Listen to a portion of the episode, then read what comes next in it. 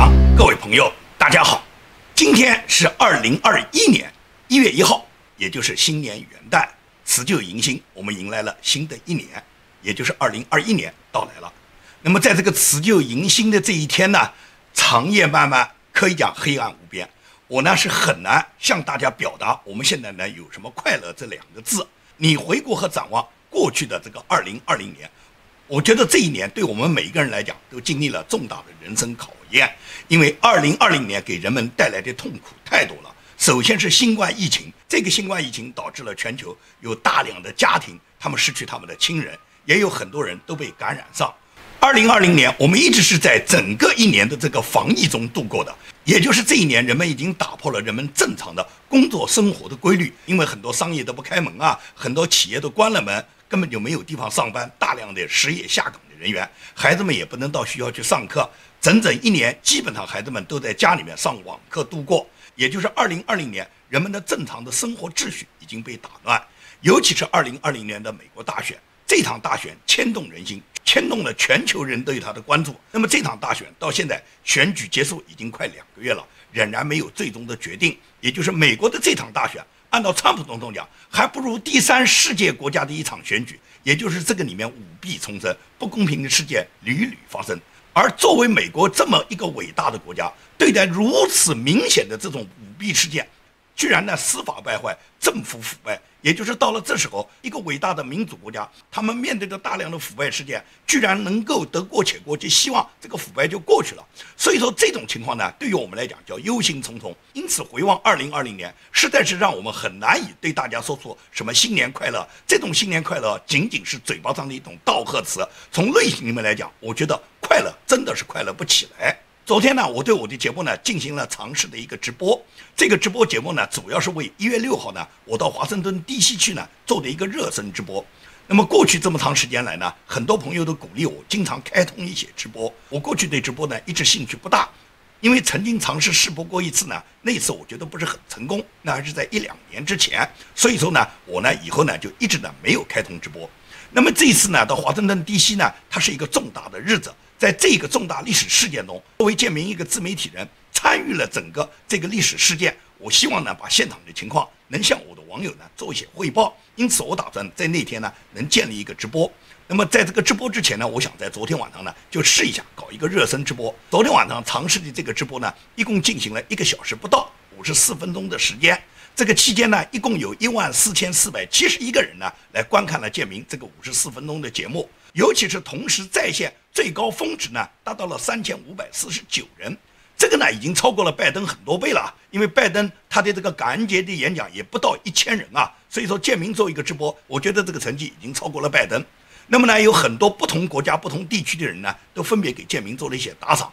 非常感激大家，因为呢，我在直播的过程中呢，是不可能把节目停下来，向那些打赏的朋友一一道谢的。那么建明在这里向那些长期支持我的朋友，向你们表达我衷心的谢意，也向大家致以节日的问候。那么新年第一天给我们带来什么消息呢？新年第一天我看到唯一一个比较兴奋的消息，也就是美国纽交所它宣布了下架了三个中国的股票。这三个中国的股票是什么股票呢？都是中国的垄断企业，一个是中国移动。一个是中国联通，一个是中国电信，这三个股票呢都有军方的股本在里面。那么这三只股票是以美国承托证券的方式在美国进行交易的。下架这三只股票是根据川普总统十一月份发布的总统令采取的行动，禁止美国人和机构投资跟中国军事相关的企业投资这个产业。所以说呢，这三只股票呢就被纽交所把它下架了。这是根据川普总统十一月份的总统令。所以呢你就可以看出。川普总统在他就任的这四年期间，他对中共的打击是非常多的。他采取的很多方式都直接打击了中共，打击了中共的军方。所以说，那种支持拜登说是拜登在反共，川普不反共的人，你要看事实。今天这三只股票下架，仍然证明一个事实，就是川普总统他打击中共是实实在在的，是行动，而不是口炮。因为民主党的口号是喊得震天响的，你们谁喊口号也喊不过共产党，也喊不过民主党。他们讲的非常好听，谴责的话语他们都非常的激烈。但是光谴责有用吗？中共在乎你们谴责吗？中共在乎你打击啊！直接把你的股票下架，直接让中国军方股本所有相关的产业在美国没有办法得到上市，在美国圈不到钱，这才是对中共实实在在的打击啊，对中共权贵的打击啊，这只有川普做到了。所以，对于川普总统打击中共的这些成绩，很多人看不见。连川普总统缔造了整个中东和平，让以色列跟大量的这个阿拉伯国家签订了外交协议，最终他们双方建交，结束了多年战争状态的，让中东经过七十多年战火以后，迎来了和平的局面。很多媒体都看不到啊，没有媒体去报道嘛，没有媒体认定这是川普总统的成绩啊。我可以讲，历史会记住这一天，未来一定会知道川普总统为缔结中东和平他做出的贡献。这个是抹杀不了的，所以说对今年大选出现的这种情况，美国那些政界的新秀，类似于像霍利这样的人，他是不会容忍这种不公平的事件在美国这个全球民主灯塔的国家出现的，所以霍利就主动发出声明，他将在一月六号国会认证今年新当选的总统竞选人的这件事情上面进行挑战。那么霍利这个挑战就引起了共和党内部，他们可以讲叫轩然大波啊，共和党内部。大佬们纷纷反对啊，因为大佬们已经跟民主党勾兑好了哇，已经准备把川普挤出局哇。麦康奈尔和南希·普洛西已经商量好了哇，已经做成了局，要把川普总统挤出去哇。所以说现在霍利来挑战，当然麦康奈尔会非常恼火。就在霍利十二月三十号宣布挑战的这一天，到第二天十二月三十一号，共和党的大佬在共和党参议员内，他们举行一个党内的电话会议。这个电话会议的中心内容就是准备集体施压挑战选举人团结果的参议员霍利，也就是大部分的这些大佬们，他都要给霍利施压，要求霍利绝对不要随随便便去挑战今年大选选举的结果。他们没有想到，就是他们这个党内的电话会议，最终的嘛，霍利根本就没有来参加。霍利知道他们要干什么，霍利根本不理睬他们，霍利就缺席。那么霍利的缺席呢，都让共和党的大佬们相当的不悦。为什么呢？共和党的大佬们本来已经想好了，通过这次电话会议去教训霍利，因为大家都知道霍利是最年轻的共和党的参议员，他当选的时候只有三十九岁，现在也不过四十来岁，所以说霍利他完全是本着美国传统价值观，遵守美国宪法的原则，他来挑战本轮大选里面不公平的舞弊现象，对这几个不公平选举的州，他提出他的质疑。那么他就捅了马蜂窝了。现在共和党，尤其是参议院共和党的大佬，都要压制霍利的意见，希望霍利不要这样去干。所以他们在昨天，在三十一号就召开党内的紧急电话会议啊，准备在电话会议上教训霍利啊。但是霍利知道你们要干什么，霍利就根本不来。霍利缺席的这件事，就让麦康奈尔感觉到十分的气愤。其中有一个内布拉斯加共和党的参议员，他的名字叫萨斯。这个人他公开发表声明说，霍利挑战选举是出于霍利个人的野心。我不知道霍利有什么个人野心，霍利挑战这个选举人不公的事件，对他个人能存在着什么样的野心？但是这个雷布拉斯加的共和党参议员叫萨斯，他就这么说：“他说，当我们参议员们私下交谈的时候，我没听到任何一个国会共和党的参议员认为本轮大选有过舞弊现象，一个也没有。相反，我听他们说。”他们担心自己在川普总统热心支持者眼中的形象，他们在川普的支持者，也就是所谓的川粉了。这个网上都把川普的支持者称为是川粉了，在川粉心中的形象，你们在川粉心中还有什么形象呢？川普的支持者下一次还会选举你们这些人继续做参议员吗？你说参议员在共和党党内的所有参议员，你们私下讨论时候，没有一个人认为今年大选有舞弊现象，也就是说今年大选是非常公平的喽。任何舞弊证据你们都看不到了。如果你们对明摆的事实都看不到，你们这些人还成为参议员的话，下一次还会有人民选举你们吗？如果你们可以罔顾事实的话，你们这些人凭什么成为共和党的大佬？可以讲，共和党如果是由这帮人来把持，共和党这个党就应该亡党。可以讲，美国二百多年来的制度，国父们定下来的制度是非常优越的，制度没有问题。不要怀疑美国的民主制度，美国的民主制度建设是非常有效的。三权分立，他们互相制约，是可以让这个制度做到最健康的发展的。关键问题不是制度，是人，因为任何制度都是人在执行。现在是人变坏了，再好的制度你也架不住一批腐烂的人。现在的三权分立，它不是三权监督，而是三权勾结。如果说所有执行三权分立制度的这些人，他们全部腐烂了，他们都采取勾结的方式，就必然会产生所有的腐败，反而会被掩盖。这也是内布拉斯加共和党的这个参议员叫萨斯，他能说出这种厚颜无耻的话。他说，共和党参议员没有一个人质疑过本轮大选，没有一个人认为本轮大选有什么舞弊现象。就是明摆着那么多的舞弊现象，他们都看不见，他们都视而不见。对于这样的人还能成为参议员，能够公然的黑白颠倒，能够罔顾是非的人，这样的人还成为共和党的大佬们。这些人为什么他们可以把持美国的国家政权和机器呢？美国参议院司法委员会主席叫格林瑞姆，这个人一直是支持川普的。他就在昨天，他仍然对 Fox News 表示，获利参议员完全有权利去反对现在这七个州。舞弊的这个选举人票的现象，但是他也认为推翻一个州的选举是另外一回事。只是呢，他表达了这么一句话，就说如果死者在投票，我想知道他们的名字。那么格林瑞姆是不是参议员？格林雷姆是参议员里面的司法委员会主席，他是不是已经在质疑舞弊现象的存在？从他质疑舞弊现象的存在，就说明内布拉斯加的这个共和党的参议员萨斯在说谎。而格林雷姆他已经明确的说，如果死者在投票，我希望知道这个投票人的名字。那么投票人名字是谁？我不知道格林瑞姆有没有看到网上有多家新闻都报道过，就说我可以给参议院司法委员会主席格林瑞姆提供一个名字，这个名字就是川普总统他去年八月份死去的弟弟，叫罗伯特川普，他就在本轮大选里面投了一票，只不过这一票呢，他没有投给川普，他反而投给了拜登，也就是川普死去的弟弟在坟墓里面投了一票。给了拜登，你觉得这个事实可能会发生吗？这种事情有人去调查过吗？为什么国会没有调查？为什么参众两院没有调查？为什么法院没有调查？当律师提供的证据，法院都是驳回的。你觉得这是美国究竟是制度坏了，还是美国掌握制度的这些人腐烂了呢？所以说，现在很多人已经怀疑，川普总统身边到处都是大哥，到处都是背叛者。谁是背叛者，谁不是背叛者？我觉得一月六号我们就可以看出来，因为一月六号所有的参议员，尤其是共和党的参议员，是完全要站出来表决的。你们表决的结果，就可以让我们看到你们的立场。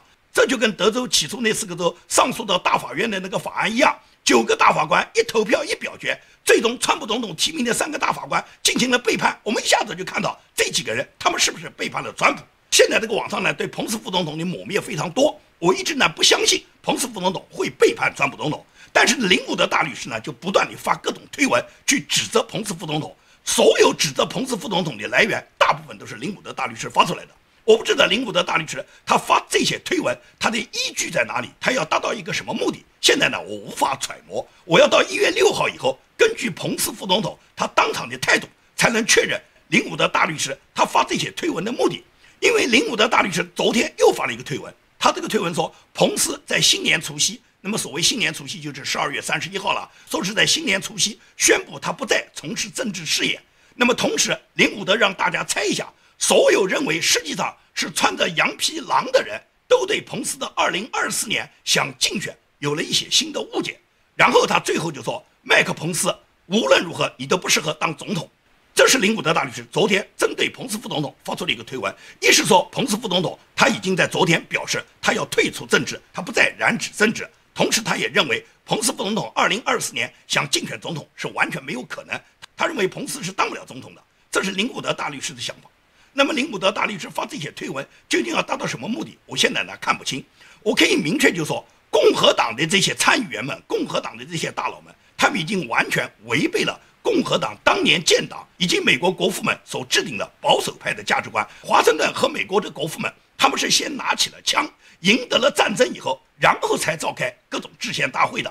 但是现在呢，很多共和党人呢都坚持呢要书生治国，对流氓呢他们准备讲法律。可以讲现在是时过境迁啊，已经不是二百多年前美国国父们建国时候那时候的美国状态了，现在是互联网时代啊。互联网时代，枪不一定有用啊，或者是枪没等到你有用的时候，已经政变了。也就是现在通过互联网政变啊，通过网络暴力政变啊，通过网络暴力更管用啊。你看看网络暴力上面对那些坚持正义的人，对他们进行恐吓，对他们家里面的儿女进行恐吓，甚至对他们家的宠物都进行恐吓，威胁他们的工作单位，这都是很多民主党人做的事哇。而且法不责众哇，法官都宽容这些人的这些行为哇，认为是网络上说说而已哇。但是网络上实际上是可以杀人的哇，这是国父们当时和现在互联网时代完全不同的历史阶段哇。所以说到今天这个互联网时代，拿起枪是最后一步。在没拿起枪之前，通过网络暴力和那种颠倒是非的主媒，他已经扭曲了人们正常的价值观了。那么林伍德大律师，他最近几天接连针对彭斯副总统都发出了几个推文。至于彭斯副总统，那么网络上有很多猜测。林伍德大律师呢，他本人对彭斯的态度呢，他已经把彭斯跟麦康奈尔呢都定为叛国者的。所以说呢，林伍德大律师是认定彭斯副总统肯定是背叛了川普总统的，这是林伍德的结论。那么林伍德判断的对不对？我呢现在呢不敢讲，因为我也感觉到很迷惑。在我个人一直认为，彭斯副总统是川普总统的铁搭档。我相信彭斯副总统他在一月六号能够不惧艰险，最终呢守住他最后的这个把住美国宪法的这一关。这是我一直对彭斯副总统所期待的。但是不是林伍德大律师，他比我能掌握更多的内幕消息？他已经了解到彭斯已经背叛了川普了，他可能有这方面的线索。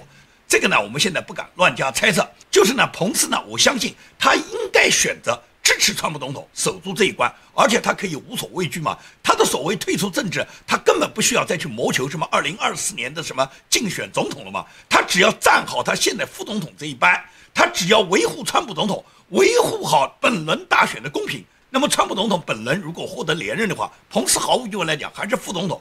至于二零二四的事，我们现在不要讨论，太早了。我们讨论这个问题没有任何意义。所以说呢，我个人认为林伍德大律师。他判断彭斯副总统已经背叛了川普总统，并且把他已经视为跟麦康奈尔一样的叛国者，这一点呢，我现在呢选择不敢相信。那么彭斯副总统一月六号他究竟怎么做呢？他有多少选项呢？这是我们很多人都在疑问的。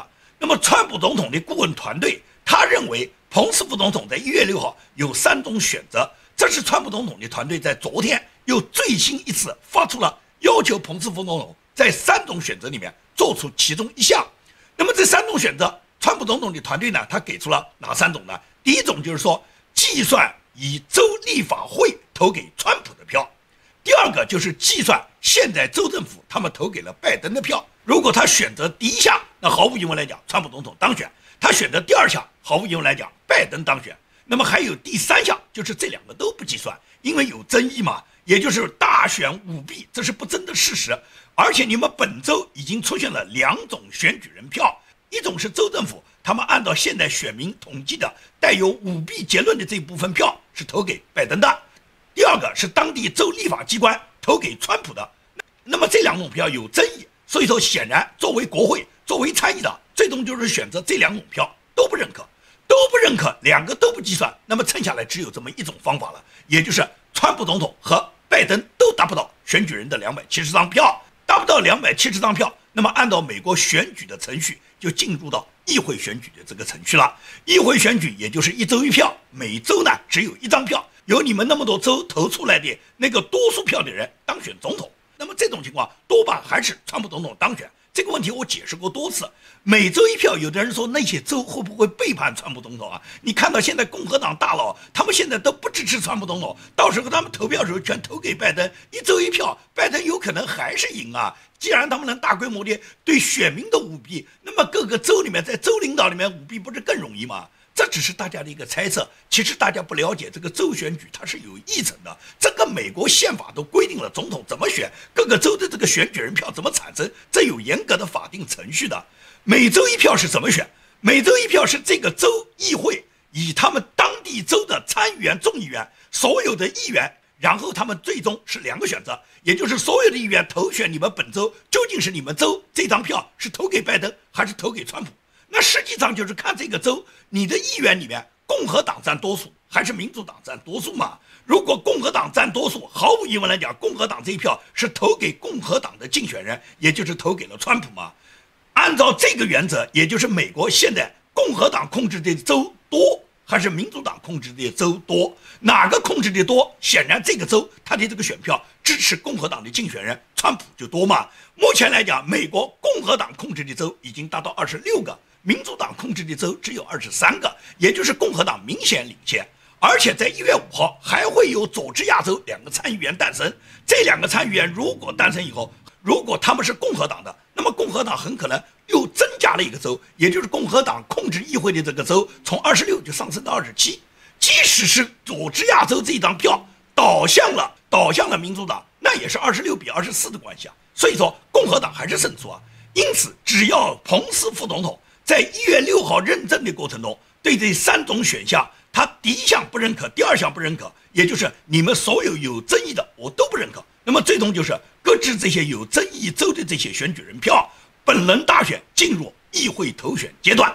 如果是这样，那川普总统就胜出了。所以说现在这个情况就到了那么危机的时候，彭斯副总统能不能守住这一关，我们就看一月六号他的表现了。目前来讲，民主党人是十分惧怕大规模的这个华盛顿地区地区大量的聚集川普的支持者的，因为这些支持者，当他们知道如果国会的这些参众议员们，也就是人民选举出来的这些议员们没有代表人民的意志，违反人民的意志的时候，很可能会发生大家想不到的事情。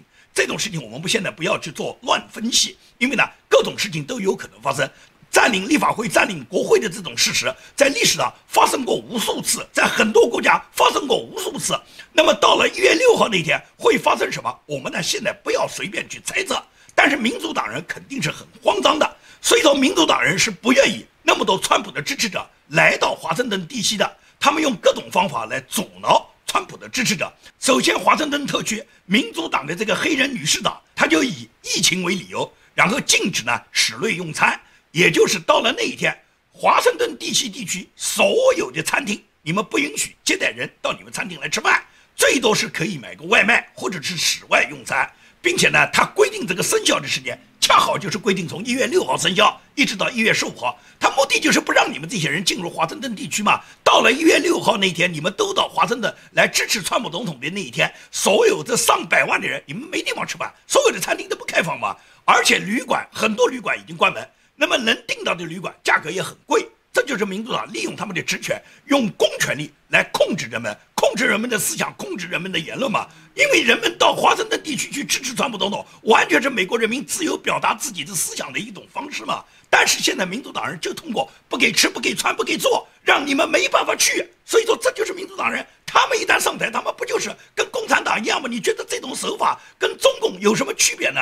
非常的相像哇。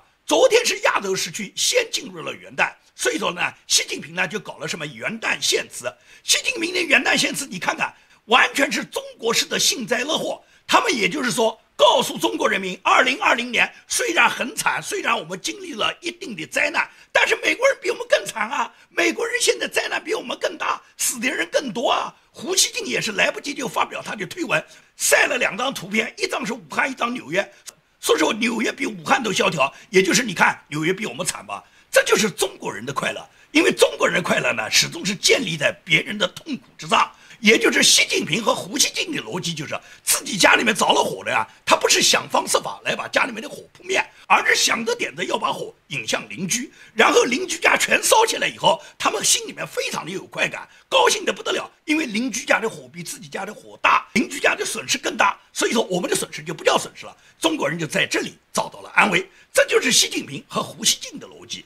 那么在今年的新年献词中，我还看到蔡英文，蔡英文在新年献词中居然说愿意跟北京谈判，说是北京只要有意改善两岸关系，台湾愿意在对等原则下跟北京谈判。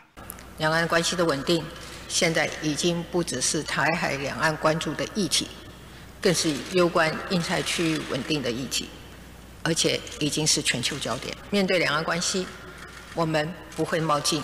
也会坚守原则，只要北京当局有心化解对立、改善两岸关系，在符合对等尊严的原则下，我们愿意共同促成有意义的对话。我不知道蔡英文哪根筋搭错了，北京什么时候跟你台湾对等过？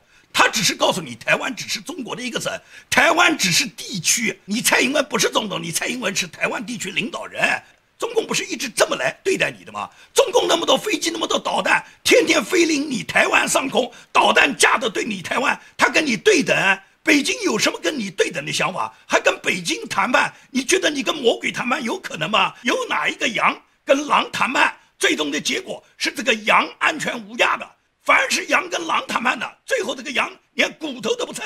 蔡英文如果到今天都第二任总统了，还在幻想到跟北京谈判，我觉得。两千三百万人民把自己的命运托付给蔡英文，你真是托付错了。很多人跟我讲，那是不是你觉得蔡英文不好，韩国瑜好？我从来没这么说过，韩国瑜更坏。韩国瑜是亲共，韩国瑜作为国民党的候选人，直接倒向共产党，他等于是共产党在台湾的代理人。韩国瑜更坏，所以韩国瑜肯定不能选。但是是不是不选韩国瑜就一定要选蔡英文啊？蔡英文，我不是说他不好，我不是说他管理台湾没有能力，我现在只是谈到蔡英文对拜登和对习近平的态度。如果他对拜登和对习近平是这种态度，那么台湾毁在蔡英文手上，台湾要为蔡英文付出的代价就大了去了。好，今天的节目就跟大家做到这里，谢谢大家。